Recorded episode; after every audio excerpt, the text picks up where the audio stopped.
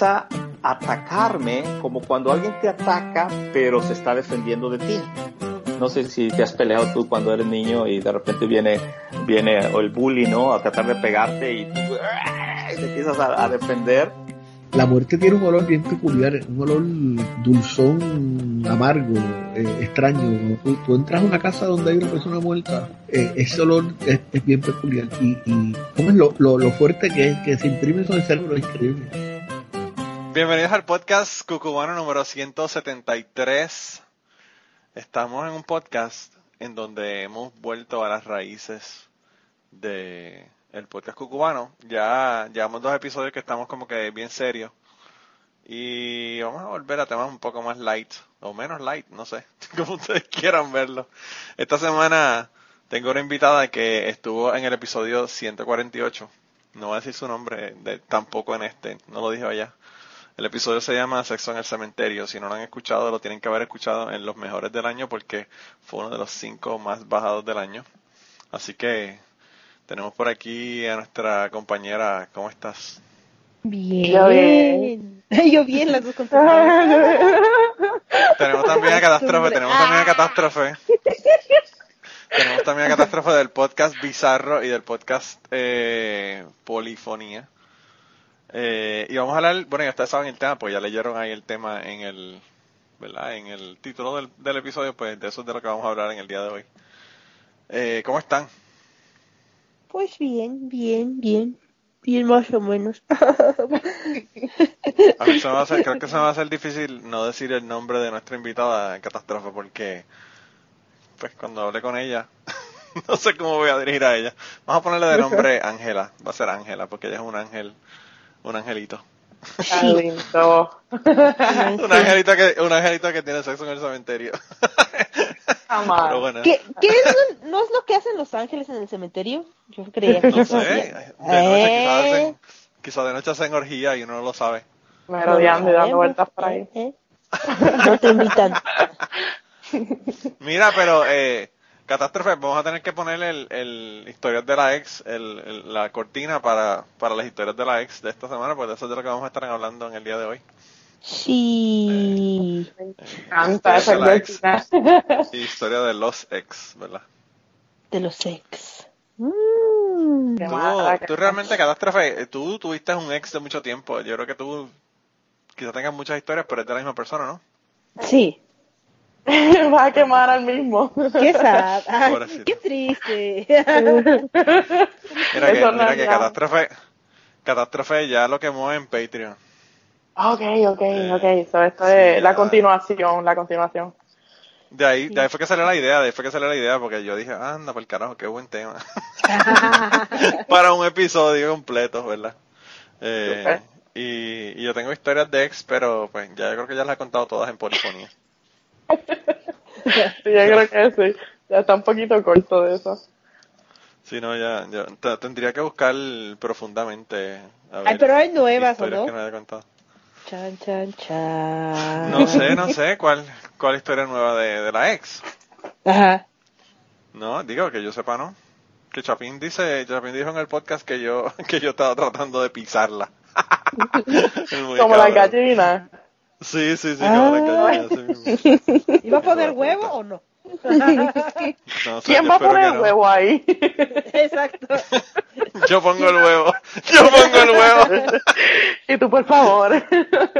Pero mira, el, el, el, el, huevo mío, el huevo mío es como los que venden en, en el supermercado, que no, no tienen nada dentro.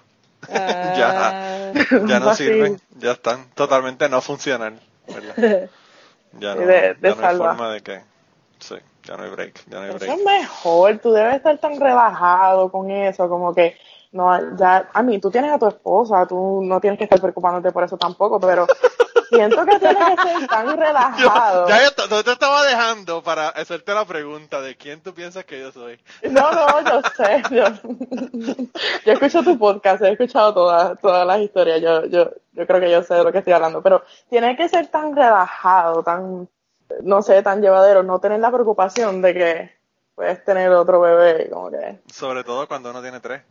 que el cuarto sería suicidio seguro. Imagínate qué tan feliz serías con cuatro hijos y ahora eres ah. me mandaron, Mira que me mandaron, me mandaron un meme el otro día, un señor, la cara del señor valía mil, mil dólares. El señor estaba con, con la esposa, ¿verdad? Que acababa de tener, eh, de tener bebé en el, en el hospital. Él tenía unas gemelas, dos nenas, y la esposa después tuvo trillizos. Y la cara del tipo era como una cara de terror en la foto. Todo el mundo sonreído, bien contento, el doctor, la, la, mamá con las nenas, las nenas mayores ya que tendrían como cinco años o algo así, seis años. Y la cara de él era una cara de terror. Parecía que quería brincarle un puente. Pobrecito. No sé cómo puede. Yo no, yo no querría tener ni tres, pero pues, esas son cosas que pasan, ¿verdad? Son cosas que pasan. Yo, yo, no quería tener, yo no quería tener tres, pero no estaba, no estaba teniendo cuidado para no tenerlos, vamos a ponerlo de esa manera. Sí. Eh, y pues, es como que no quiero, pero si pasa, pues pasó. Si pasa, pues pasó. Y como, pues, pasó. Eh, Era para tener la nena y ya. Yo creo que sí, no, y yo pienso que como nosotros tuvimos tantos problemas para tener a Alex, por eso a mí no me preocupaba. Yo pensé que iba a ser difícil, pero aparentemente no. y, así solamente tiene una de las y así solamente tiene una de las trompas, o sea que estaba bregando a, a 50% de, oh, de su capacidad. Sí, porque ya le quitaron uno de los tubos con un embarazo ectópico que tuvo, que por cierto, ese, quería sentarme con ella para que haga el cuento del embarazo ectópico, pero eso pues vendrá en el futuro, un episodio de los que son en inglés. Sí, a mí me gustó mucho el anterior que fue en inglés también, lo disfruté mucho. Es como, pues, un poco diferente y también los que tenemos los dos lenguajes, pues, eh, que escuchamos otros podcasts también en inglés, pues, disfrutamos de eso. Y es cool tenerla a ella también, porque nunca la habíamos escuchado a, a tu esposa en el podcast, so. No. No, me estaba mirando como que yo soy una normal, pero pues. Ella no se sentaría a hablar contigo como a quemarte, como a decir cosas de ti o, qué sé yo, un podcast en el que nada más sea como que ustedes como pareja o cosas así. Yo creo que podría. Yo fíjate, yo pienso que eso sería un podcast interesante. Como un roast. Yo también. Sí, Ella, yo, hacer un podcast de ellos en inglés y y nada, hablando de todo, de todo un poco, desde, desde cosas que están pasando hasta hasta cosas de familia, hasta eh, anything, ¿verdad? Cualquier cosa. Sus preocupaciones, sus eh, sus preocupaciones realmente son bien bien inmediatas, ¿verdad? Pero tú sabes, ella está en la casa con, tres niños. sí, sí, pero que lo que te quiero decir es que ella no le preocupa eh, el calentamiento global. Eso es algo que ella sabe que es un problema, pero no le preocupa porque pues ella tiene unos niños que están tratando de matarse en la casa todo el tiempo y pues esa es su, su preocupación diaria, ¿verdad? entiendo, eh, entiendo. pero por eso no tiene tiempo para preocuparse de cosas más. Sí, podría, no, eso estaría interesante. De cómo evito que mis hijos se asesinen. Yay. Yo me evito que cualquier cosa que cojan en sus manos se convierta en un arma. Ajá. Sí, está cabrón. Y no, y, nada, más, nada más evitar que no peleen. Eso, eso nada más ya ocupa bastante parte del tiempo. Eh, ya es bastante tiempo el que, el que ocupa eso. Yo la admiro. Yo siento que la admiro. Yo también, porque yo no puedo. Cuando yo tengo la semana libre del trabajo, yo ya el miércoles estoy como que, hay puñeta, yo quiero irme al trabajo, yo quiero irme a trabajar. Eres el peor. Sobre todo cuando es en verano, que está cabrón, que están los tres todo el tiempo. Uf, my god, eso es una, una locura. Es una locura. Pero no estamos hablando de relaciones de familia y de dos, estamos hablando de, hablar de los ex. Tenemos que volver al tema, tenemos que volver al tema. Sí, sí, sí, al tema, al tema. Mira, Catástrofe, ¿cuánto tiempo ya tú llevas eh, soltera y sabrosa, como decía la canción? Dos añitos. Dos años, de verdad. Sí, ya casi voy a ser dos años, o yo creo. ¿Sí? Parece que fue ayer. Terminamos segundo en el 2016. 2017, entre 2016 y 2017 fue una ruptura bastante extraña. Pero bueno, el caso es que a mediados... Fue parte del año, del año mierda 2016. Ajá, fue al final del 2016 y este pues como que me costó mucho asimilarlo y este y todavía tuve contacto con él parte de la, la, primera parte del 2017 y ya después ya no sí ¿Mm? pero no sé yo pienso que para ti es, fácil porque tú no estás en el mismo lugar Ajá. Pues más o menos. Pues No sé, yo sí, pienso ya- que uno tener la posibilidad de encontrarse un ex o una ex en el fucking supermercado es como que maldita sea. Yo creo que No sé. mi No sé. ex pensó eso también. Eh, nosotros nos dejamos hace dos años también y él se fue, él se fue para de vuelta para Puerto Rico, no dijo que no quería compartir el mismo aire que yo, so, yo Pues que se Está ahoga el compartiendo- desgraciado. lo siento mucho, está lejos con cojones, pero está compartiendo el mismo aire. Quizá él lo quiso decir, pues, eh, tú sabes en qué sentido él lo quiso decir, no quiso ser tan, tan, tan método científico o whatever, whatever. El, El tipo, lo que no quería te era dijo, encontrarse "Cómo conmigo por ahí. quisiera poder vivir sin aire. Sí, sí, yo lo he hecho, pues ahógate, cabrón. Ahógate, hijo de puta, ahógate. Muérete, cabrón, muérete. Eh, yo me dijo, yo no puedo estar en el mismo, en el mismo lugar que tú, ni siquiera tener la remota posibilidad de verte en, en cualquier momento, así que me voy. Y después, adiós. Y ya, ya se fue. Y después de eso, él se fue y después el huracán y, y todo el revoluzo. Oh, wow. Sí. Me Sí, sentí ¿verdad un poco mal con eso, pero todavía no sé de él. ¿Sabe?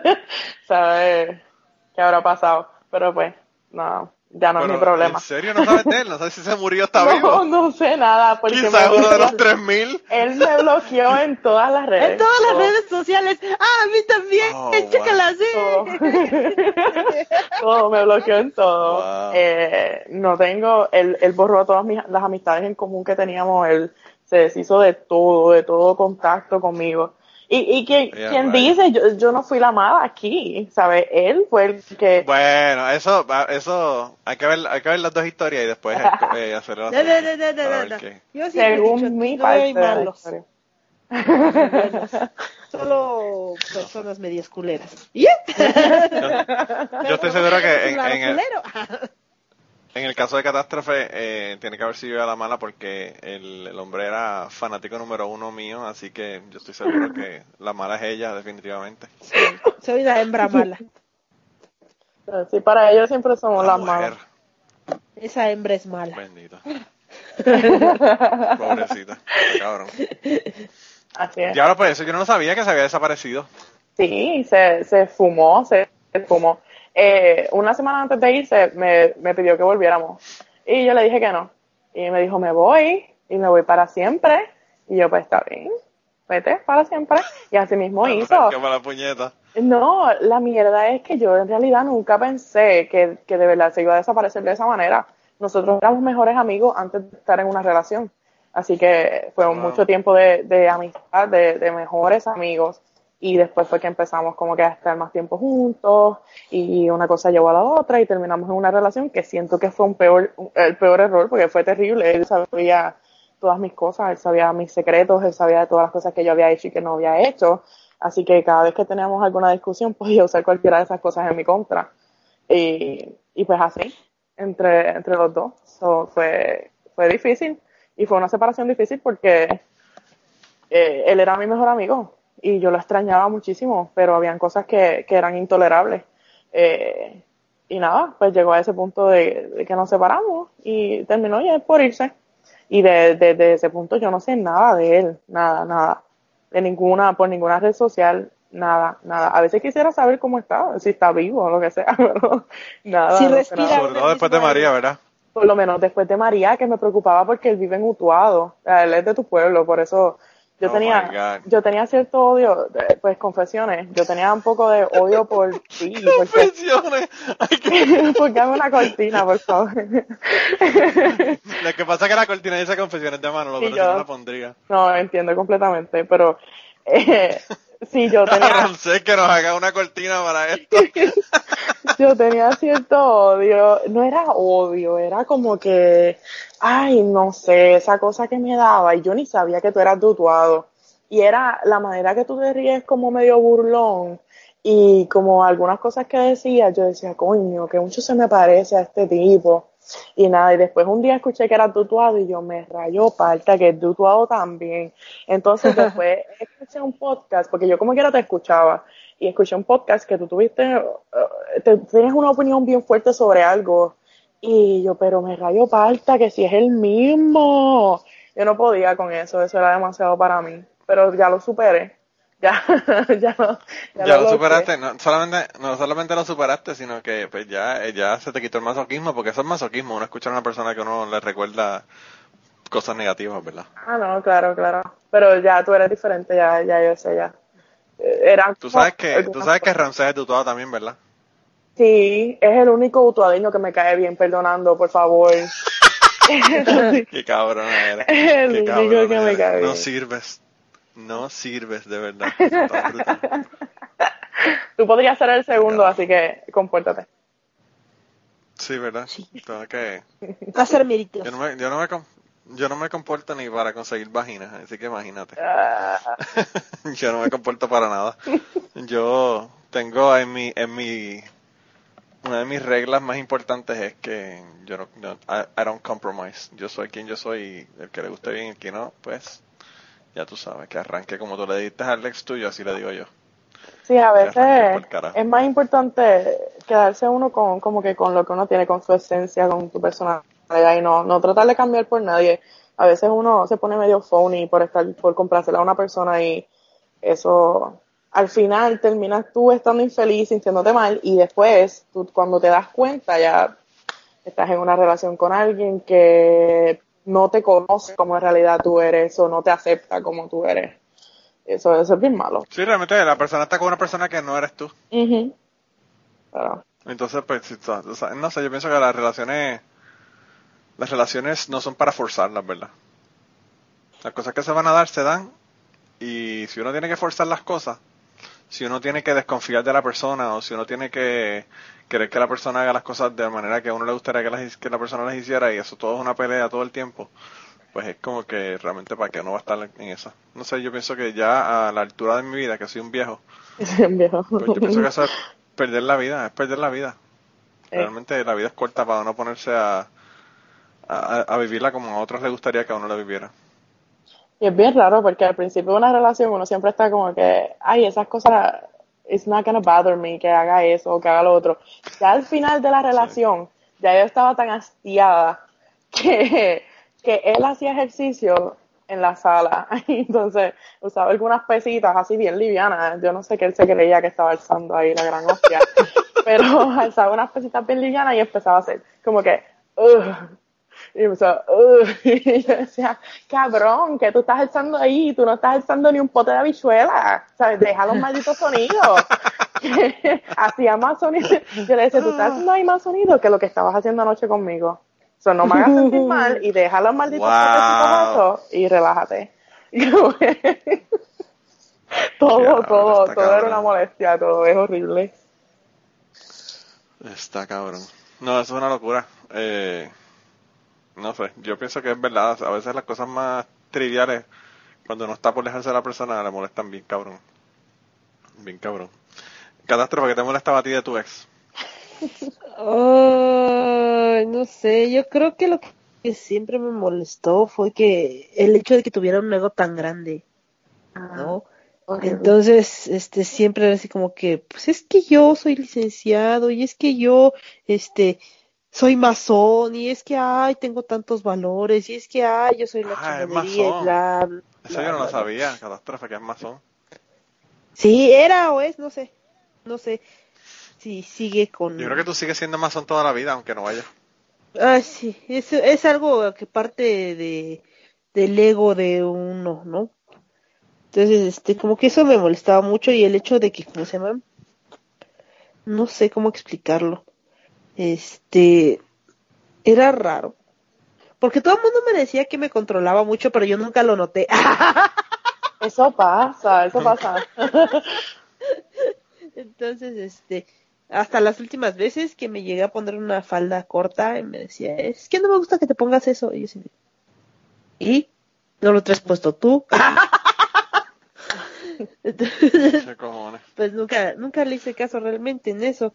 Y pues con eso de que él, él empezó con eso de los podcasts, este, pues se supone que yo quería hacer uno con él, pero él siempre fue como que muy cuadrado en eso y siempre me decía, es que tienes que tener tu script, tienes que tener todo antes para, para hacerlo y me vas a tener que decir el tema porque yo tengo que investigar y tengo que...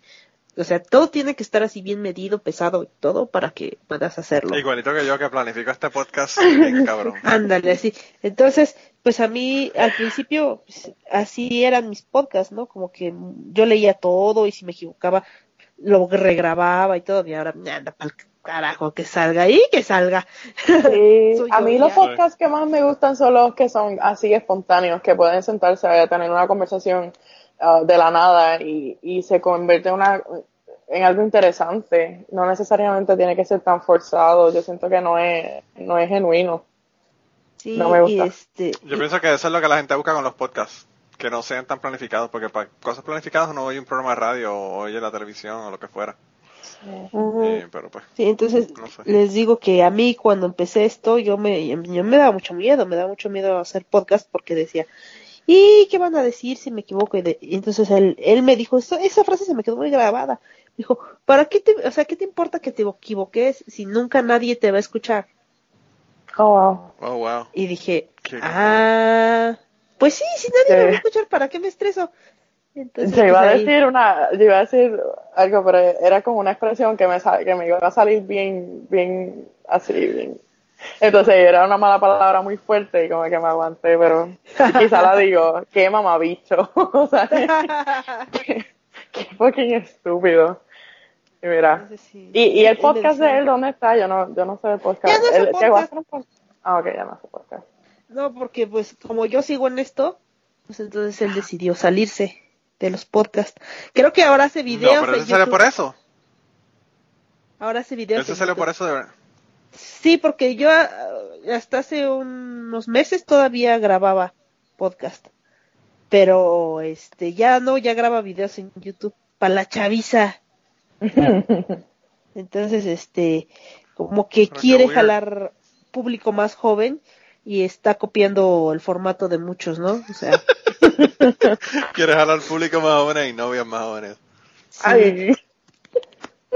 Manolo, bendito.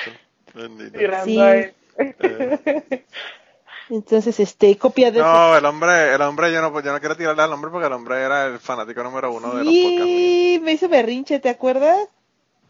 Sí, sí, se enojó. Se enojó con Catástrofe porque yo invité a Catástrofe antes, antes que a él al podcast cucubano. Pero lo llegaste a invitar a él. mucho. ¿Hay algún episodio con él?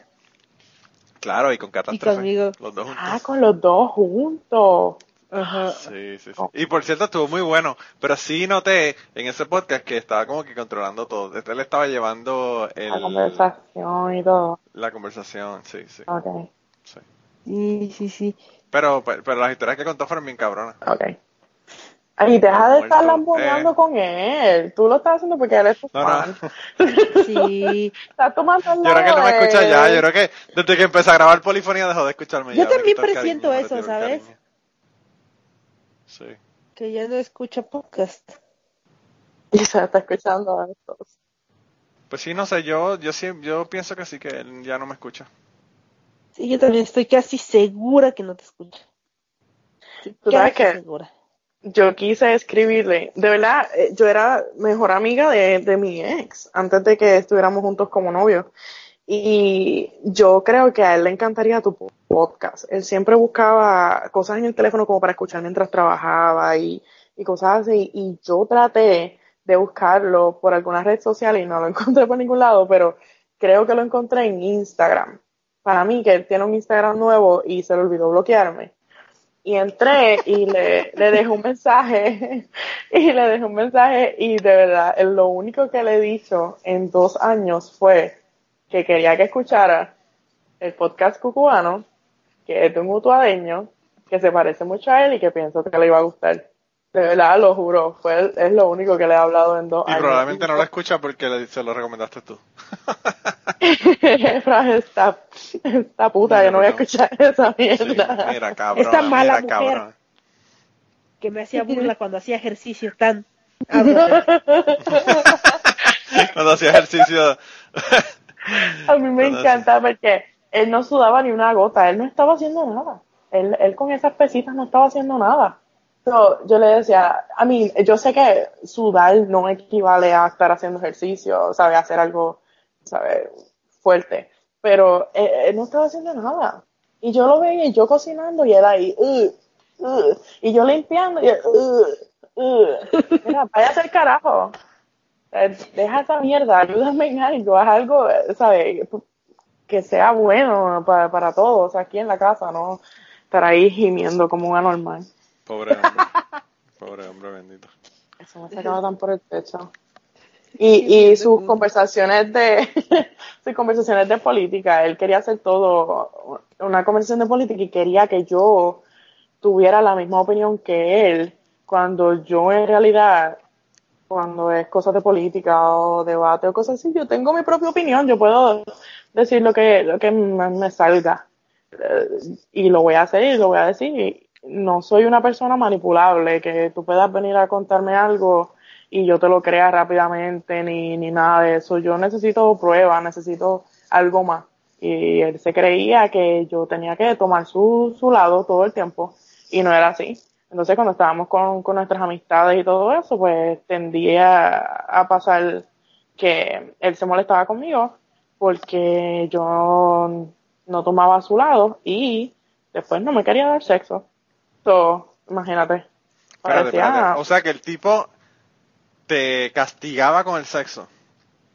Sí. ¿Sabes? O sea que el tipo realmente ahí- eh, es una cosa bien extraña, porque generalmente eso es al revés, las mujeres son las que Es son los sí. hombres.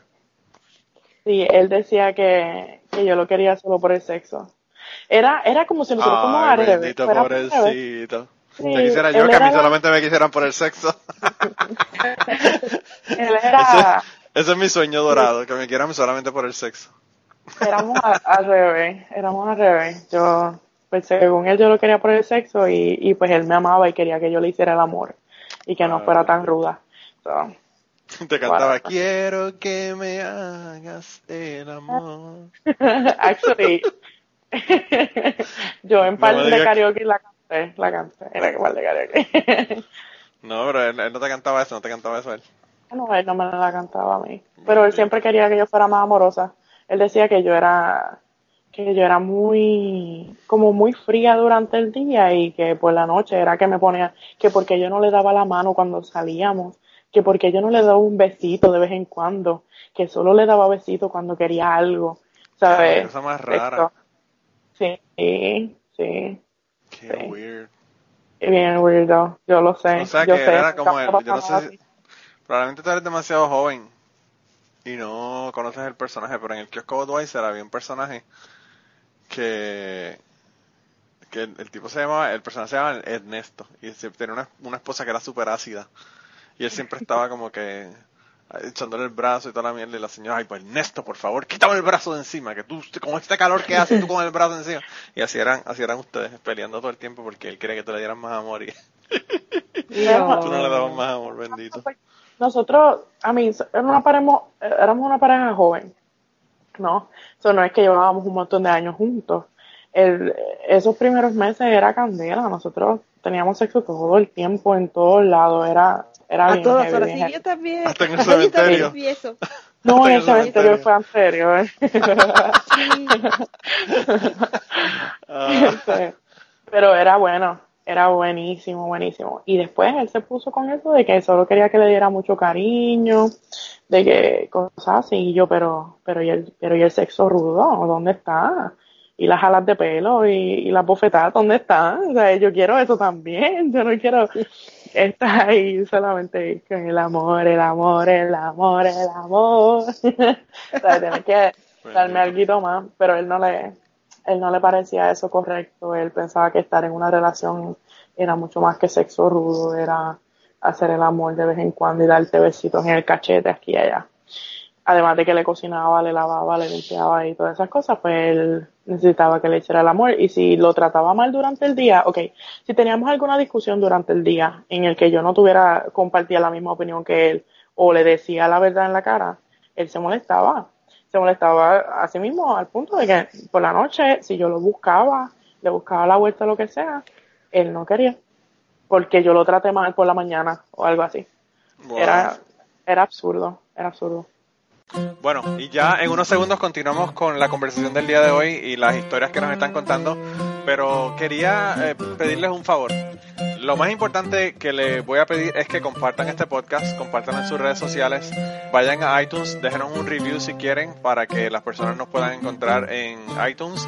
Y si además de eso te gusta nuestro podcast, te gusta lo que hacemos y quieres apoyarnos, pues yo creo que la mejor forma de apoyarnos es ir a patreon.com slash cucubano y allí puedes hacer una donación ya sea mensual o de una sola vez para contribuir al podcast y tener acceso a un montón de contenido que no está en el podcast regular. Así que nada, ve, apóyanos y nada, regresamos con la conversación del día de hoy. Yo soy al revés y a mí yo estoy puesto para el problema en cualquier momento como, como, Sí. como el, el nombre del podcast. Yo puedo estar Yo- peleando contigo Ponerle pausa a esa pelea. No, claro, por estar peleando contigo y si tú me das un beso y me agarras el bicho, se acabó la discusión. Se acabó, se acabó el asunto ya, Así eso. es. Así que debe ser, pienso yo. Peleamos ahorita, sí, peleamos ahorita, o arreglamos en, o en esto se arregla o peleamos más ahorita, pero ahora mismo no es. Un medesquito dándote en la cama. Un medesquito dándote en la cama. Hijo de la gran puta. Hablando de jalas de pelo, hablando de jalas de pelo y bofetas, pues mira, ahí te, te, ahí te desquita. y le dicen, no, yo te estoy pegando, estamos, estamos, ¿verdad? En sexo rudo, tú no querías sexo rudo, pues ahí está. Ya, Toma. Toma, cabrona, toma, puta. Mira que ahora estoy haciendo chistes de Me Too y la gente se, se va a enojar. ¿Qué chistes de qué? Chistes de, de Me Too. Ah, ok, ok, sí, sí. Sí, la gente, la gente se enoja con esos chistes. ya- Pero es que habemos, habemos quienes nos gustan que nos maltraten y que nos den claro. un poquito, No, ¿sabes? Tampoco es que, sí, tampoco es un abuso, pero Tampoco es que te, que te, que te agarren por el cuello y, y, y quedes inconsciente. Tampoco es a ese extremo. no es para tanto. Pero sí, es buenísimo, sí, así, de todas maneras, ¿sabes? Siempre es bueno, pero exacto, no es llegar a, hay límites también, no es para tanto. Claro, claro. Y con, y con consentimiento mutuo y todas esas cosas, ¿sabes? Estamos hablando de ahí. Bueno, si yo hablaría, si, si yo hablara de esto con mi ex, seguro pensaba que el 95% de las veces que nosotros teníamos sexo era porque yo lo estaba hostigando y porque eh, de una manera u otra casi lo violaba para que tuviéramos sexo cuando se molestaba conmigo. Pero de eso a otra cosa, pues ya. Son otro pensamiento. Ya Es estamos, él estamos cambiando de tema. Ya estamos él cambiando de era tema. sí. así. Él era así. Qué cosa más rara. Eso fíjate, así yo nunca he escuchado de un hombre que sea así. Primera vez que lo escucho. Y el sexo era buenísimo, por eso lo aguanté tanto, porque si no hubiera sido tan bueno, yo lo hubiera botado rápido. Por carajo, Entonces, por carajo. cuando él me decía, sí, cuando él me decía, tú solo me quieres por el sexo, yo por dentro, es verdad, hijo de la gran puta, solo te quiero por el sexo, pero entiéndeme, ¿sabes? Está bueno, te estoy aguantando solo por eso. Y ya. Debería dice- halagarte. Como decía este Eddie Murphy, que decía que cuando uno hace que una mujer se venga bien, bien, bien, bien cabrón, le aguanta cualquier cosa a uno. Y yo lo veo. él decía, él decía que una mujer, el- que cuando uno hace que una mujer se venga bien cabrón, la mujer lo puede encontrar en la cama con otra y él le dice, baby, baby, let me explain, let me explain. y la mujer le escucha la explicación. cabrón. Eddie Murphy estaba cabrón. Ese tipo debería empezar a hacer stand-up comedy de nuevo. El tipo estaba brutal. Yo no sabía que él hacía stand-up tan rudo así. Yo no. Oh, era, era Sí. bien, bien, bien hardcore. Era más hardcore que, que este, que, que Richard Pryor. Era de verdad bien cabrón de sexo. Eso- Y hizo tres o cuatro especiales que fueron huge. O sea, él estaba en estadios básicamente haciendo stand-up. Fue de los primeros que tuvieron un montón de gente. Pero también, ya él era famoso porque ya él estuvo en Saturday Night Live y toda la pendeja. Ok. Pero sí. Cuando yo empecé a saber quién era Eddie Murphy, él estaba haciendo comedias de estas boas, películas. Doctor Dolittle y toda esa mierda que hizo al final, Sí. que como que, what the Um, fuck. Daddy Daycare, Dr. Dolittle, Sí, todas toda esas esa cosas. mierda. Este, ¿cómo es este? La de. Ay, puñeta, la del profesor, de Clumps y toda esa pendeja. Ah. Sí. Yo no sé, yo, eh, yo pienso que. Yo creo que en todas mis relaciones yo he aguantado más mierda de las que debería haber aguantado.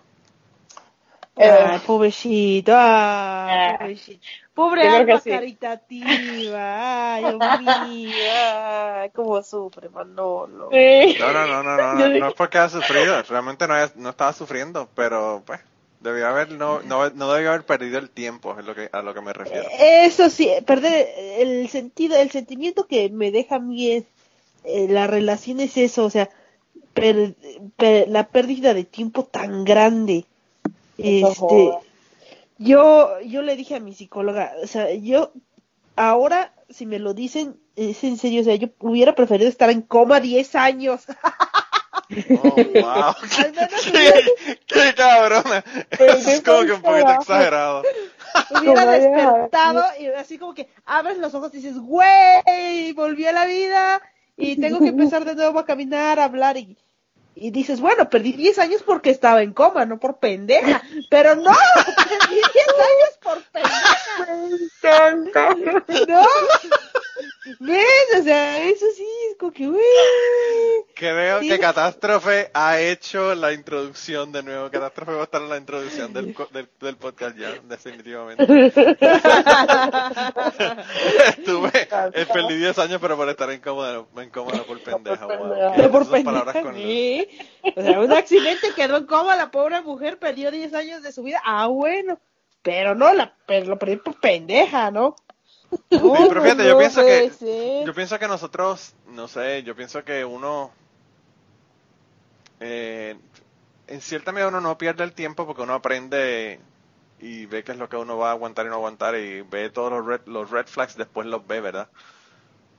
Pero, pero pues sí, uno, uno podría estar, bueno, yo, la novia que yo tenía en la universidad, habían tres o cuatro chicas que yo conocí en la universidad que me encantaban, que eran súper cool, súper compatibles conmigo. Yo no te sé decir hasta qué punto ellas hubiesen querido estar conmigo, porque pues eran súper buenas amigas. Y, y, pues eso no quiere decir que quieran estar conmigo en una relación. Pero yo después que me dejé de mi novia decía, puñeta, las oportunidades que yo perdí, yo podía haber estado con esas chicas, tú sabes. Eh, y no estuve por, la, por, por estar con la novia, que total, al fin y al cabo, pues terminó en nada. Como que una pérdida de tiempo, como tú dices. Pero, pero la verdad, aquí entre nos, este Manolo es un romántico empedernido, ¿eh? Empedernido. Yo aún Uy, recuerdo la frase del riñón y digo, ah, es mi ídolo, es mi ídolo. Es mi- ¿De qué? Voy a poner su estampa de ahí. Por cierto, catástrofe, esa, esa frase se la dije a la, de- a la chica de la que estoy hablando. a la novia de la, la que estoy del hablando. riñón, es muy bueno eso de... ¿Tú no, tú no sabes- tú no Eso, escuchaste eso, este, chica? No. Dile, No. dile, dile lo del Te riñón. digo, te digo chica para no decirte tu nombre. Eh, Sí. No, no, que, que estábamos en una discusión en una, en una pendeja que teníamos. Realmente no me acuerdo ni por qué estábamos discutiendo. Pero estábamos en el Acrópolis de Manatí. Para las personas que sean de. Las personas que son de Puerto Rico. En el Acrópolis de Manatí, que es como un parque, estadio, ¿verdad? Que construyó el, el alcalde allí en Manatí. Ella, ella estaba estudiando en Manatí en ese momento y yo estaba en, en estudiando en la Universidad de Puerto Rico en San Juan. Y tuvimos una discusión, una mierda, no me acuerdo lo que fue. Y yo fui a Manatí. Y nos sentamos a hablar allí en el Acrópolis. Porque como ya estaba en hospedaje, pues no podíamos estar en el hospedaje allí peleando, discutiendo y hablando, sino que nos fuimos, ¿verdad? Y estábamos allí sentados en un banquito y yo le dije a ella que... que, que yo a ella la veía como si fuera como si fuera un riñón. Yo le dije que yo eh, quería mucho mis riñones, pero que si tenía uno que tenía cáncer, yo me lo sacaba y lo botaba para el carajo. y, y que eso mismo, eso mismo aplicaba para ella también. Me dio buen carajo. Dije dije. Ese, ese es cabrón. romanticismo, eso es del bueno, del bueno. romántico, ¿no? O sea, eres como un órgano vital mío, pero pues cuando, si puedo, te mando a la ching. Si está Si jodido, no me está sirve, jodido. ¿vale? Carajo. Si no me sirves, te me vas para el carajo. Mira, mira. Así mismo. No, Wow. hombre, dije, Me Dios encanta. De ahora en ¿Ves? adelante la voy a usar. Eso yo creo que es como Sí. que de, mi, de mis greatest hits. Eso fue de mis greatest Sí, hits. sí, sí. Sí, esa, esa, esa del riñón es como lo mejorcito, ¿eh? Lo- es como que sí, sí, aquí, No, aquí y- en el y- pedestal. Y lo que está cabrón es, mano, que ya estaba esmelena llorando. Y yo le dije eso. Y empezó a llorar todavía más cabrón cuando yo le dije Cabrón. eso. Diablo. Ahora siento que quiero tener una nueva relación que sea bien tóxica y usar esa frase. Nada más por Sí, eso. Te vas a buscar un cabrón más que para poder decirle eso. en Ay, por favor, lo necesito. Por favor. Esa es mi bucket list, ahora. Ahora, ahora está en la lista, en la lista de frases célebres para decirle a. No, yo le dije un montón de cosas. Fíjate, yo, yo con esa chica, eh, con esa chica estuve ocho años. Ocho años. Oh, yo también tuve una relación de ocho años. Y no, no, no nos casamos. Su mamá tenía Alzheimer's y pues era como que bien difícil. Porque pues ella tenía que estar básicamente cuidando a su mamá y era, ella, ella era la, como dicen los gringos, la caregiver de su mamá. Y pues era bien, como que tenía, o sea, no sé, eh, ella, yo entendía que tenía poco tiempo para mí por el asunto de, ¿verdad? De que su mamá estaba enferma y toda la pendeja, pero entonces con sus amistades pues ella salía sin tener ninguna restricción de nada. Y pues obviamente pues no era porque no podía, era porque conmigo no le interesaba salir ya. Eh, y creo que la relación duró probablemente cinco años más de lo que debe haber, de haber, de haber durado. Siempre dicen que cuando, cuando se quiere, se puede, uno siempre encuentra el tiempo para pasarlo con alguien, aunque Claro. sean dos minutos cinco minutos, y uno aprecia tanto eso también, que, que te den un poco de tiempo. Y si ella estaba dispuesta a estar contigo, ella lo hubiera hecho. No, a mí, una, a mí me encabronó una vez que yo quería ir a ver una banda que era de estas bandas de tributo a los Beatles. No me acuerdo ni cómo era que se llamaban. Beatlemania, maybe, no sé, no me acuerdo. Pero el caso fue que eh, eh, ellos tenían, obviamente, yo no iba a poder a ver los, ver los Beatles nunca. Pues lo más cerca a ver los Beatles era ir a ver una banda de tributo que tenían todos los, toda la ropa de los Beatles de las diferentes décadas. eh, bueno, un- un- una producción bien cabrona. Y yo le dije, vamos allá y para el carajo, yo estaba en Utuado, eso era en Atillo que iban a estar. Y yo le dije, catástrofe, para que tengas una idea, de Utuado Atillo son como... En aquella, en aquella época probablemente eran como 45 minutos en carro y 45 minutos para regresar. Y yo le dije a ella, eh, yo de ahí voy para San Juan. Yo le dije, pero si tú vienes conmigo y vamos al concierto, yo te pago el concierto, vamos a- al concierto, yo regreso a Utuado para después irme para San Juan, que son dos horas. O sea que yo iba a viajar 45 minutos al estadio para ver a esta gente, regresar del estadio, llevarla a la casa 45 minutos para entonces viajar dos horas a San Juan. Y iba a hacer sacrificio si ella hubiese ido conmigo. Y me dijo que no, que no podía, porque ya no podía dejar a su mamá sola, que si esto, que si lo otro, bla, bla, bla. Y yo le dije, ok, pues si no puedes dejar a tu mamá sola, pues no hay más remedio que vamos a hacer. Y entonces, pues yo me fui para el concierto. Y estuve ahí, y me parece que estaba uno o dos amistades mías en el concierto, estábamos ahí viendo el concierto, el concierto estuvo hijo de puta. Y cuando yo voy saliendo del, del concierto, la veo a ella con un amigo. Uh. Wow. Y yo le digo, ¿y qué tú haces aquí? Y me dice, no, que me invitó y pues yo vine para acá para él, estar en el concierto, para venir a ver el concierto. Y yo le dije, ok. Wow. Y eso fue de las últimas, de las últimas veces que, que ya yo me di cuenta de que la, de que la cosa estaba jodida y que ya no tenía remedio, definitivamente. By the way, un saludo a, a Robbie Cortés, eh, que, que Robbie Cortés, síganlo en las redes sociales, eh, at Robbie Cortés.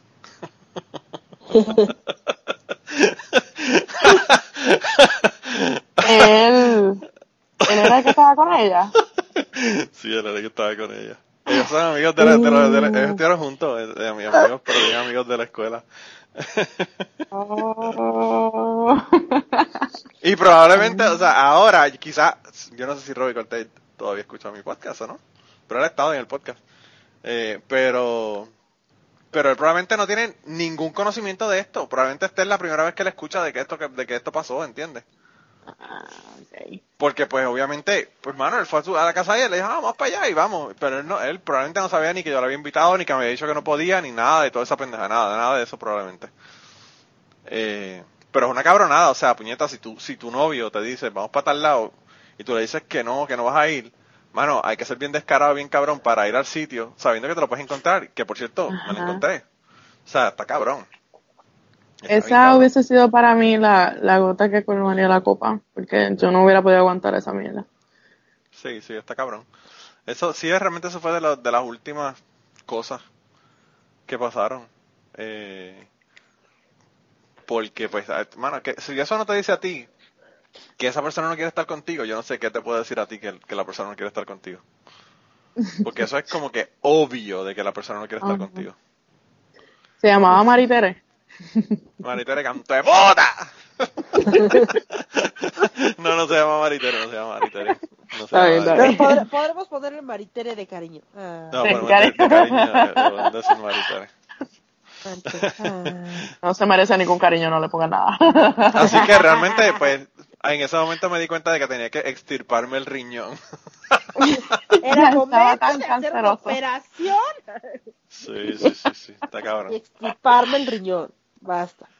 Sí, Eh, eso, una- lo hacía, eso lo hacía ya cada rato, se iba con sus amistades y conmigo no, no podía ir o whatever, no iba para ningún lado y con, con sus amistades pues iba a, a 20.000 sitios. Y yo lo llamaba para hablar con ella, me decía, no, estoy aquí en Denis, en Arecibo, estoy en el carajo, en el otro lado, por allá con las amistades, y yo como que puñeta, tú sabes.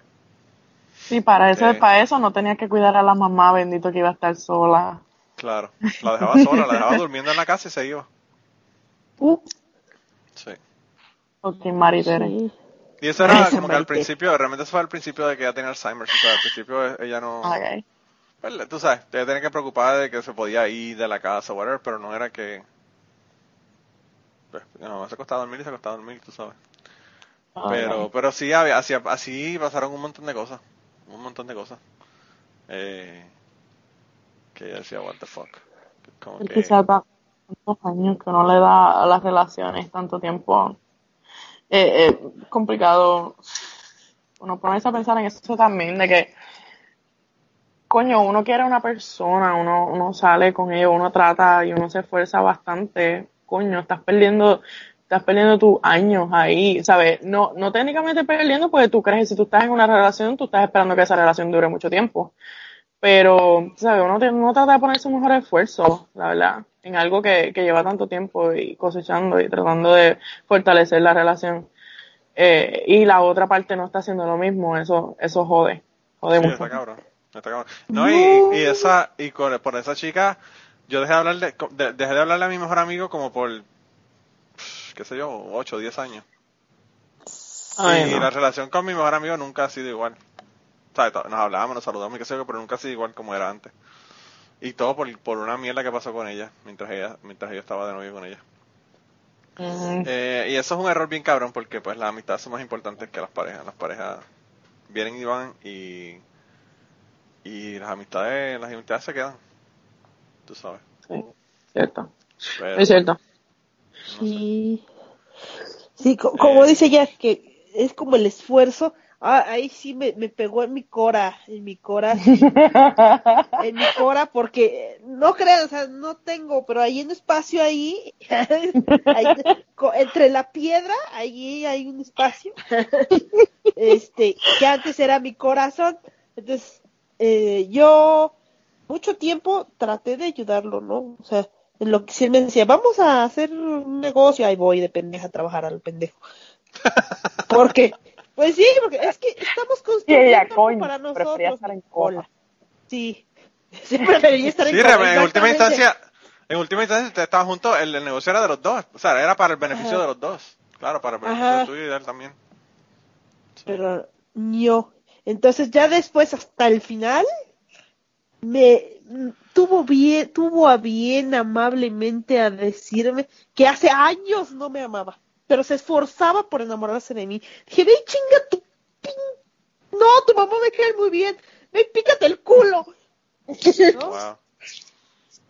Wow, qué poca madre, o sea, si ya no me quieres, ¿para qué chingados estabas ahí?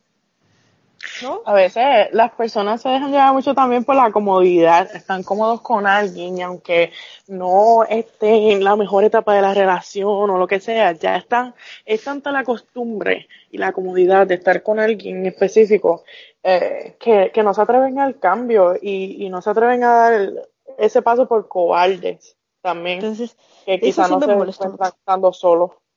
El problema es que pues uno está afectando a terceros porque uno está af- afectando a la otra persona si no lo quiere por un carajo ya. Sí. Exacto, pero como él cabrón. tenía un support en ella, que si él decía vamos a hacer esto, ella estaba ahí para, para apoyarlo y hacer las cosas con él, él no va a dejar perder eso. Sí, no, es- qué poca madre. y está No, cabrón, no, no. obviamente, Está brutal. Dije, eso, Ah, eso no se hace. Y fue, y fue cuando dije, no, sí, creo que he perdido, he perdido 10 años de mi vida. Y, no sé, como que todos me dicen que estoy loca, pero yo ya no quiero nada de eso. A, a mí me pasó lo mismo. Yo salí de una relación de ocho años, estuve en otra relación por un año con este, con mi ex, que era mi mejor amigo por tanto tiempo. Y, y ya después de eso, llevo dos años sola. Y creo que ahora mismo um, es que estoy pensando que ya estoy quizá ready para estar en una relación. Y, y es por ese hecho de que ya yo no quiero pasar por esas mierdas. Uno, uno aprende a estar solo también, uno aprende a, a, vivir solo, a, hasta aprende cosas de uno, cosas que uno quiere hacer. Y estando en una relación uno empieza a dar tanto de uno que se pierde uno mismo. Ya me, me pongo así media melancólica con eso, porque en realidad yo, yo siento que yo no sabía quién yo era. Y, y eso, estos dos años que he estado sola, siento que me he conocido mucho más y he conocido personas brutales que estando en una relación no, lo- no lo hubiera hecho. No, no Sí. hubiese pasado.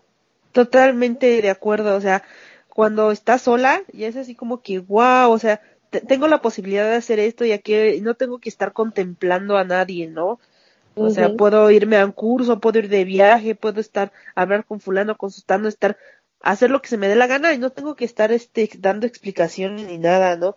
No tengo que estar, este, por ejemplo, nosotros siempre, siempre planeamos viajar, ¿no? Pero nunca tuvimos el dinero para. Y casualmente cuando lo dejé, tuve dinero para ir a Costa Rica. ¿Cómo? Bueno, fuiste a España también, ¿no? Ajá, este año fui, eh, no, el año pasado fui a España y este año voy a sacar mi visa, promesa. Entonces, Brutal. para ir a Estados Unidos el próximo año. Entonces, todos esos viajes que yo quería hacer y no pude, no sé por qué, tal vez porque yo misma me limitaba, yo siempre estaba como contemplando lo que él este esperaba, lo que lo- los planes que teníamos juntos, simplemente pues quedaron así, me, quedé a la deriva, yo me quedé a la deriva. Y de repente sí me asusta mucho estar así en, como en un mar de posibilidades y sentir que te ahogas de todo lo que puedes hacer Sí. y Entiendo. no lo yo- veía. Yo pienso que quizás a él no le interesaba realmente viajar probablemente.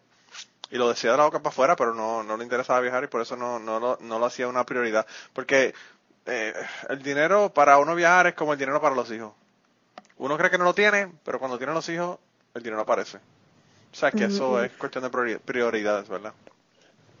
Eh, por cierto, hay que, hay que eh, re- recordarle a la gente que vienes para acá, para Ey. St. Louis, en el 2020. Y vamos a hacer una 2020. reunión de un Mm. cojonal de gente, así que todos los que se quieran unir, vengan para acá. Ya ya me preguntó que si era en serio la cosa. Yo le dije que sí, que es en serio. Ya voy a empezar, ya voy a sacar mi cita, lo juro, lo juro, lo juro, ya. Tengo que planear Eh, eh, y, para- y sí, pa, vamos a hacer un- una reunión de podcasters y podcasteros. Podca Vale. podescuchas, ¿verdad? para eh, podcast. Así que Sí, yo sí, espero sí. que, que, que Jan venga con toda la familia, que venga con Rose, que venga con su mamá, que se vengan para acá todo el mundo. Sí, sí, sí, sí, para. Tenemos, tenemos suficientes babysitters para los niños. Los llevamos al zoológico y toda la pendeja. Sí. Entonces yo, yo sé como que proyectos que no, no creí que se pudieran lograr, o sea, el- se lograron, ¿no? Y, y eso es lo que a veces me, pa- me paniqueaba el año pasado mucho, mucho, mucho, entraba muchísimo en pánico y decía, no, sí quiero regresar con él, como, como que necesitaba esa ancla que me hundiera al piso, que me hiciera tocar la tierra, ¿no? Porque sin él como que siento que, que me quedo volando a la deriva, como que no hay nada que me jale. Entonces, si de repente digo, pa'l carajo, el próximo mes me voy a Colombia, pues busco, saco el boleto y el próximo mes me largo a Colombia. ¿No? Sí. No hay nadie que me diga, oye, pero los gastos, pero, pero, pero tenías que pagarnos. Ah, me largo para Colombia, no me importa. Entonces, entonces, le digo, ma, me voy a Colombia, ya voy. y agarro y me jalo para el carajo. ¿no? Tú sabes que de mi, de mi relación de ocho años, este, ahora a final de año tuve la posibilidad de un posible, ¿sabes? La redundancia, eh, ¿cómo se dice? Una reconciliación con la persona, ¿no? Y estuve como que pensando en la posibilidad de que pudiera pasar o no.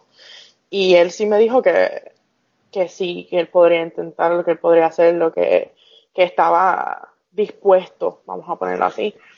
Y yo hasta en cierto momento lo pensé con el culo, porque no, no pensé las cosas como eran en realidad. Lo pensé con el culo, me encanta. Porque lo que pensé era en lo bueno, era, era en todo lo bueno. Pero cuando en realidad me senté a pensar en lo malo, hice una lista de pros y contras. El pros se quedaba en la primera página y el contra tenía cuatro páginas. So, cuando uno en realidad ve y uno dice, coño, yo era bien feliz, eh, puedo tener una familia, puedo, ya yo lo conozco, eh, dice que me conoce a mí, pero la verdad del caso es que dos años de separación las personas cambian tanto. Cambian mucho. Ya yo siento que ya yo no lo conocía y cuando empiezo a ver lo que, en qué él está metido, en lo que él está haciendo, qué es lo que, que lo está llevando a él a, a tomar malas decisiones también, porque eh, eh, sería una responsabilidad para mí, una responsabilidad más para mí, porque él, no está tomando buenas decisiones en la vida. So, eh, yo lo que siento es que necesita como un escape, como alguien que le ponga límites, estar en una relación para, para eso, para estar bien, porque si no, no puede estar bien. Y, y es como que absurdo y me parece, me llegó el momento que me parece una maldita falta de respeto que, que él venga a, querer joderme mi vida después de, de tanto tiempo separados y de que yo estoy bien con mi soledad, pero estoy bien. Y nadie se ha muerto por, por estar solo tampoco. Uno aprende tanto, uno hace lo que, lo que gusta. Y cuando yo me sienta que esté ready, es, va a pasar, pero no va a pasar con él. Porque por algo ya nosotros nos separamos anteriormente y esas cosas no se borran. Uno puede decir, ay, yo, te, yo perdono eso que pasó o, o lo que sea. A pero veces eso es bien eso difícil porque pasar. en un momento de coraje y de encabronamiento esas pendejas van a salir. Por más que uno diga, no voy a mencionar esto nunca más. Yo le dije a mi ex esposa, yo no voy a mencionar esto nunca más porque ya lo resolvimos. Y pff, obviamente salió después, cuando estábamos en Claro. discusiones después. Eh, so, es que va a eh, salir porque es algo que te hiere, que te duele, que, Claro, que está ahí bien presente. Y, y lo, que me, lo que me hace pensar ahora, eso que, que me acabas de decir es que eh, dicen que mejor eh, malo conocido que bueno por conocer y yo creo que eso es un error bien cabrón en la cuestión de las relaciones. Eh, yo prefiero uno malo por conocer que uno malo conocido. Porque, que ya te pues, jodió, que ya... Claro. Y que es lo no, y no solamente eso, o sea, eh, yo no sé, yo pienso que independientemente de lo del no sé, yo pienso que esa esa esa frase, ¿verdad? Ese refrán de mejor malo conocido que bueno por conocer es básicamente ser conformista con una mierda que tú tienes, porque puede que no consigas a alguien que sea mejor que esa persona. Y siempre uno consigue a alguien que es mejor. O sea, yo cuando me dejé de mi de mi ex esposa yo decía que mierda tener que volver a empezar todo esto pero pues mira ahora cómo estoy estoy súper bien súper contento con niños que, que no probablemente no hubiesen tenido con mi feliz. ex esposa claro y, y pues eh, no sé yo pienso que que a veces uno no piensa que las cosas van a estar jodidas pero pues realmente no. Y, y catástrofe yo incluso in- creo que catástrofe dice que ya nunca va a estar con nadie que esto que lo otro que, Que ya cerró que cerró la tienda, la veré en 10 años con, con un pendejo totalmente enamorada, ya verás. No, mira, mira, tal Y vez le voy a decir, que- te lo dije, pendeja, te lo dije que Ya, ibas a ya, caer. ya. No, no, no, no, no, eh. Mira, mira, que, que esta catástrofe está bien, bien, bien, bien, bien, bien, bien con sus metas. Está bien, Entonces- perfecto, tienes tus metas y, Y está todo no, perfecto, pero va, va, no va, necesito que nadie me estorbe, no. catástrofe, dicen en Puerto Rico que la pedrada que está para el perro, aunque se quite. No, no, no, no, no, Así no, no, que- de verdad, no. Yo siento que siempre hay tiempo para ser un poco egoísta con sus cosas, para, para poner sus propias metas, para poner tus metas y querer lograrlas y todo eso. Pero el golpe te va a dar cuando tú menos te lo esperes, cuando tú más tranquila estés con tus metas y tus cosas y aquí y allá. Va a ver. Yo le voy a decir una no- cosa. Yo no. me había dejado de mi, de mi, de mi ex esposa hacía como año y medio. Sí, más o menos como año y medio, año y nueve meses, algo así. Y así empezó a trabajar donde trabajaba y cuando se recostó de un mostrador que yo le vi el culo, yo dije, se jodió la bicicleta. yo dije, oh my god, aquí esto se jodió bien, cabrón. Y pues, mira. eh, Brutal, brutal. Cumplimos 12 años el 22 de diciembre, eso ya tú sabes.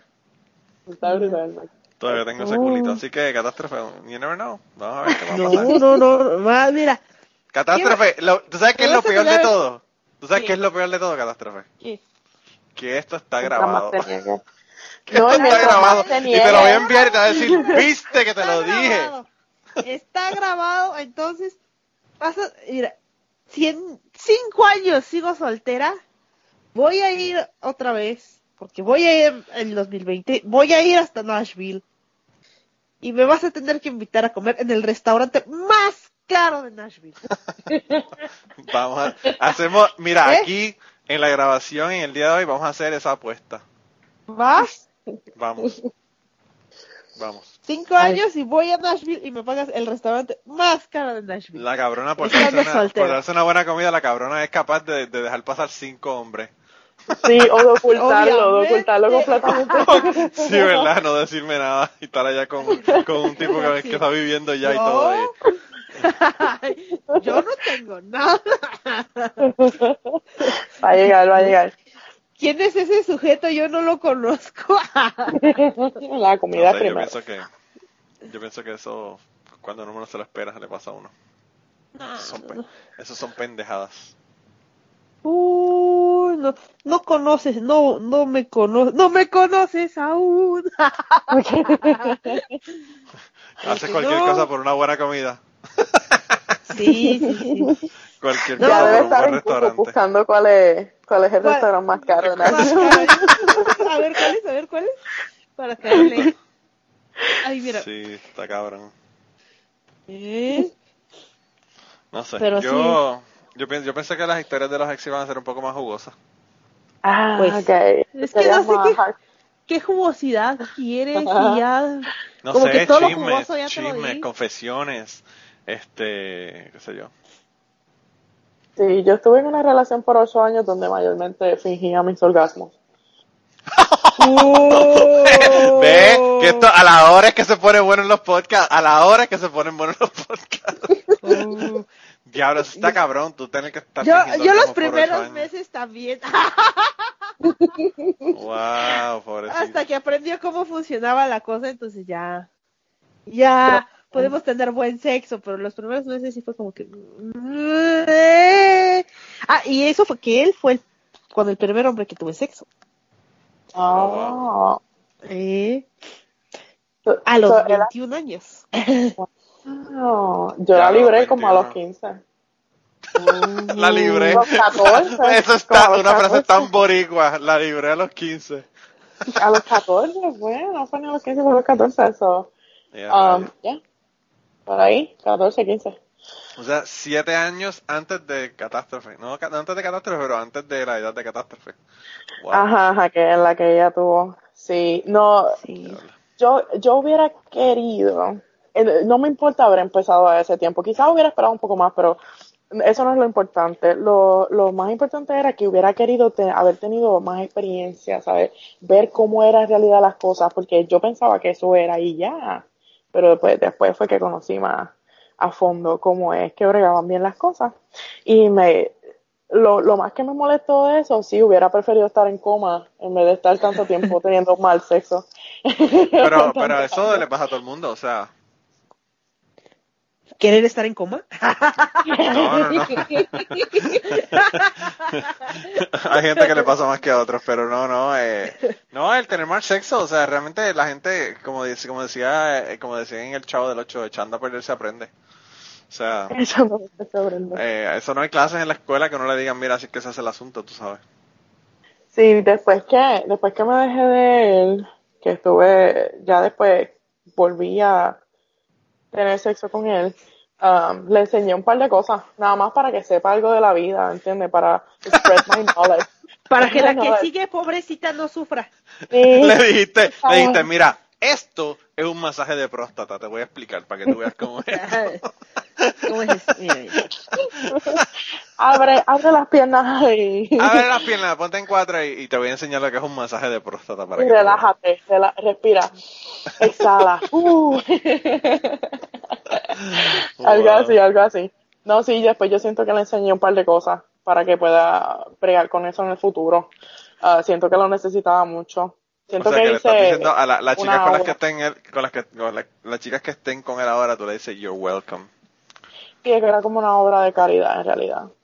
Eh, yo creo que ya hice mi obra al mundo y que si muero hoy, muero bien, muero feliz con lo que he hecho. En paz.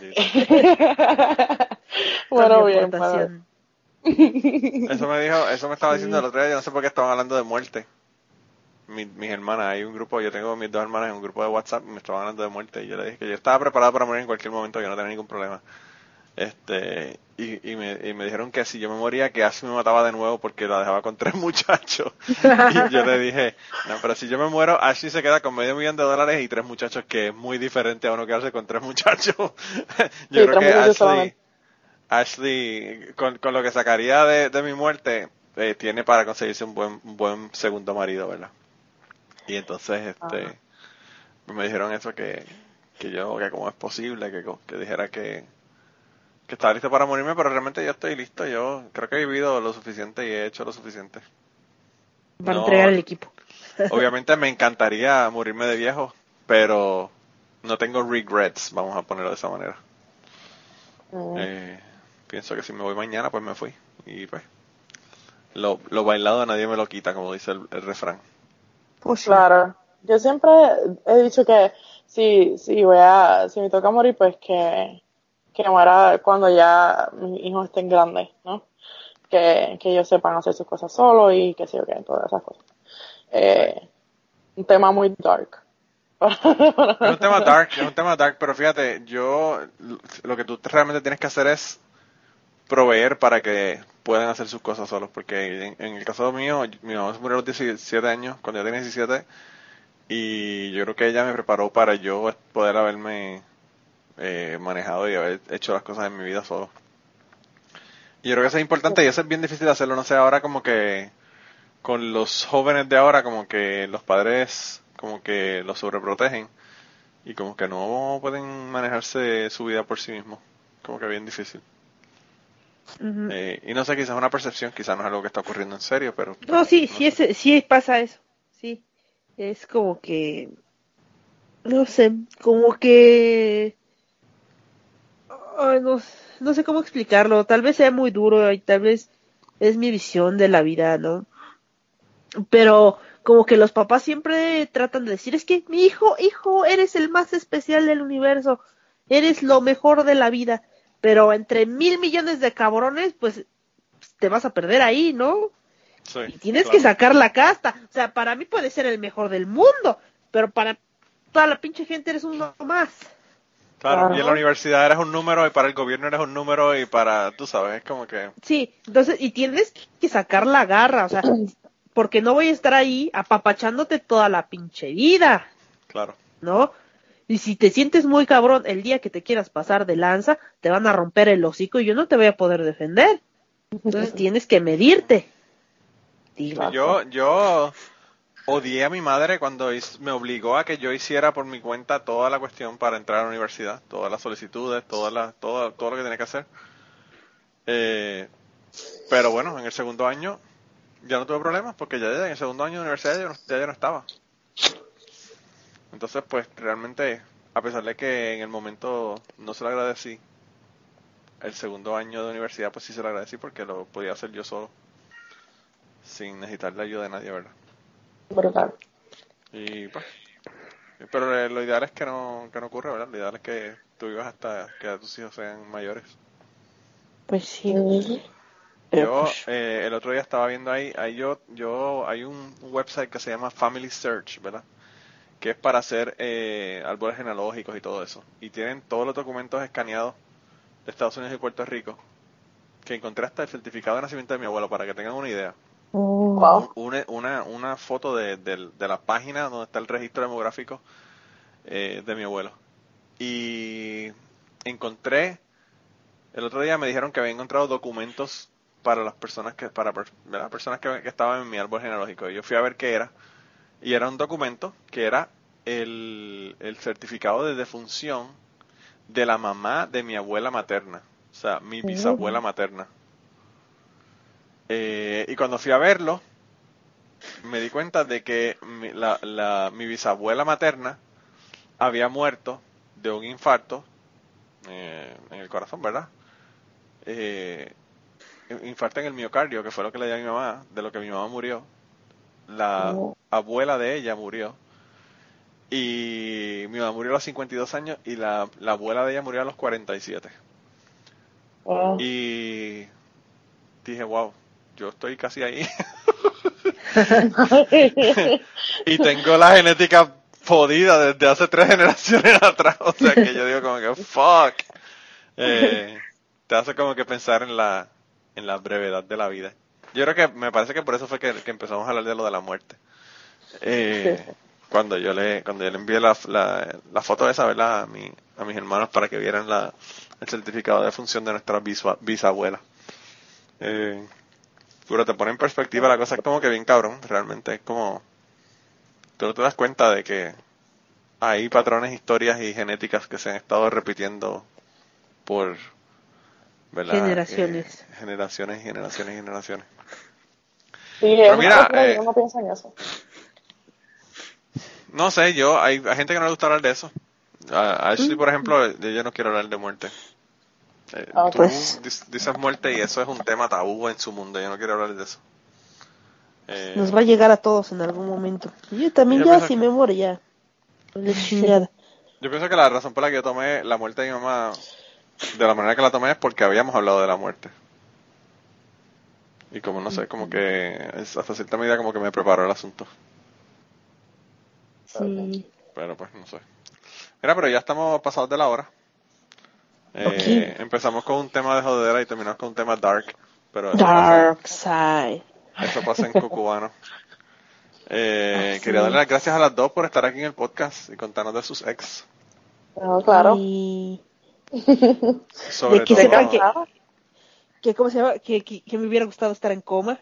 Y que ahora, gracias a una nueva revelación que me subió totalmente la autoestima, fue que he podido superar esa situación.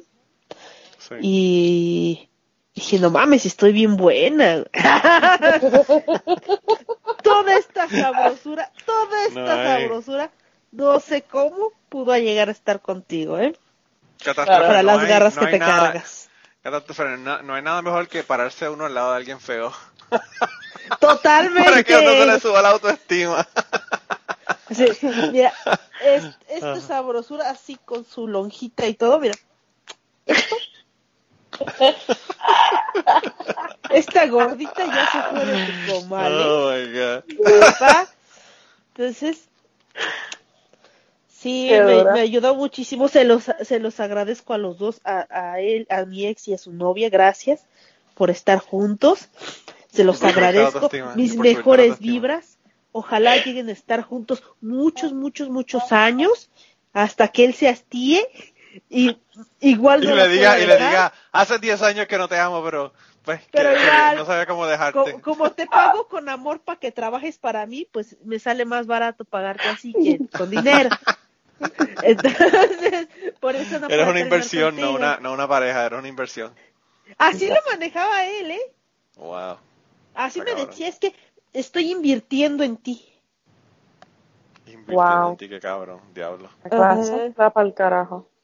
Entonces, por eso yo les deseo lo mejor, que duren mucho, que tengan 30 hijos feos, digo, este hermosos hijos, Este, y que sean muy, muy felices.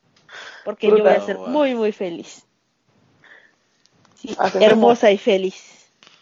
Yo solo espero que mi, que mi ex, al menos esté vivo, que no sé, quizás se lo Que no se lo lleven carajo.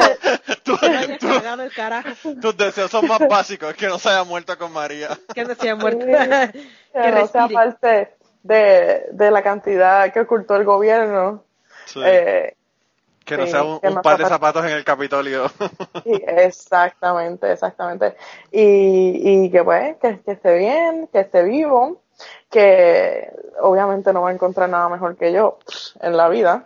Eh, que fui lo mejor que seguramente le pasó en su puta existencia. Y que puede ir a chingar a su madre. Gracias. Eso era todo.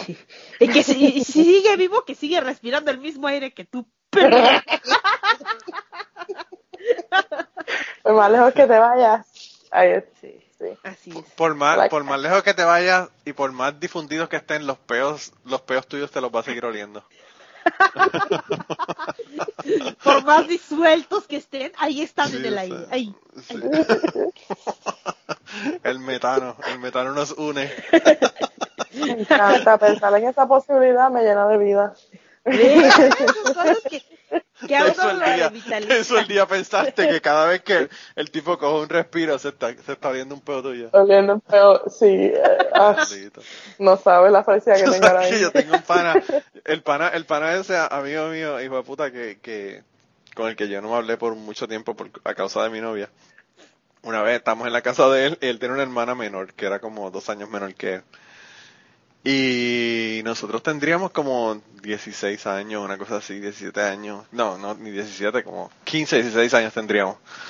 Y estábamos ahí en la casa, qué sé yo, qué, hablando y qué sé yo. Y entonces mi amigo se tiene un peo, pero que es la cosa más apestosa del universo. Entonces, de estos peos que tú no los escuchas, pero que son asesinos, asesinos en silencio. Silenciosos. Sí. Silenciosos. Y, y entonces yo, Loli, pero yo no dije nada, ¿verdad? Y entonces la hermana de él dice, ¡Fo! ¡Te tiraste un peo! Y él le dice, ¡Ah! ¡Te lo hueliste! ¡Te lo hueliste! Y ella se ha dado esa clase de encabrona. No le habló como por tres días. Eso es cuando come huevo y aguacate. y todas esas sí. Y yo te digo que yo lloraba, yo lloraba porque él le dijo, ¡ah, te lo hueliste! Y ella encabrona. Oh my god. Asqueroso. Cabrón. Lo peor. Está brutal. Pero mira, ya estamos, estamos hablando de peo. Ahorita empezamos a hablar de mierda y el podcast llega a su final cuando hablemos de mierda. Así que vamos a dejarlo Así antes es. de que lleguemos a ese nivel. Eh, a las personas que nos están escuchando, espero que les haya gustado el podcast. Si tienen historias de ex, mándenme historias de ex, gente, para hacer un episodio solamente de historias de ex, de historias de, de finales de relaciones. Y la semana que viene nos vemos entonces, gente. Gracias a ustedes dos por estar aquí conmigo. La pasé cabrón. Sí, yo también. Bueno, a Catástrofe la pueden escuchar también en el podcast Polifonía o en el podcast Bizarro, cualquiera de los dos, que vi que empezaste Sí. a grabar de nuevo, ya empezaste con los episodios Sí, de 2019. empecé y aparte tengo un, un como mini podcast que de 15 minutos que hablo de reseñas de películas rápido, en 15 minutos. Sí, Se llama Thundershock. Entonces también ahí lo pueden escuchar. sí. Así que nada, vayan allá, búsquenlo, donde mismo escuchan este podcast lo consiguen, o lo consiguen en Evox. Y a nuestra invitada misteriosa no la van a conseguir en ningún lado, cabrones, no se pongan a buscarla. Ella es nuestra. Ay, Déjenla, déjenla, déjenla perdida como, como su ex, que está perdido en el espacio. Sí, yo estoy bien Así. Incógnito acá en lo oculto. Y Me nada, parece. nos vemos entonces la semana que viene. Catástrofe, el besito. Besitos, bye. Nos escuchamos luego. Y antes de terminar esta semana queremos darle las gracias a las personas que nos han ayudado con el podcast. Raúl Arnaiz nos hizo el logo y a Raúl eh, sus trabajos los consiguen en homedecomic.com. Así que dense la vuelta por allá y chequen los trabajos de, Raúl que están brutales. Y la canción del podcast la canta Maida Belén con Rafi Lin en la guitarra y Kike Domenech en el 4. Y eh, queríamos dar las gracias también a ellos por haber permitido que nosotros usáramos la canción para el podcast. Si te gusta el podcast y quieres apoyarnos en el podcast, puedes ir a la página de Patreon de nosotros, que es patreon.com slash cucubano y ahí puedes hacer aportaciones para el podcast y además de las personas que aporten eh, ahí para el podcast, le vamos a tener material adicional que no va a estar incluido en el podcast dentro de la página de Patreon Así que dense la vuelta por allá y chequenlo. Gracias por habernos apoyado, gracias por recomendar el podcast, gracias por contarles a su abuela, a su tía, a su mamá y a sus amistades. Gracias por darnos follow en Twitter, porque tenemos muchas personas que nos escriben todas las semanas y queremos darle las gracias a ustedes también, porque sin ustedes realmente, pues para qué vamos a grabar el podcast. Y nada, con eso los dejamos, se cuidan un montón y nos vemos prontito.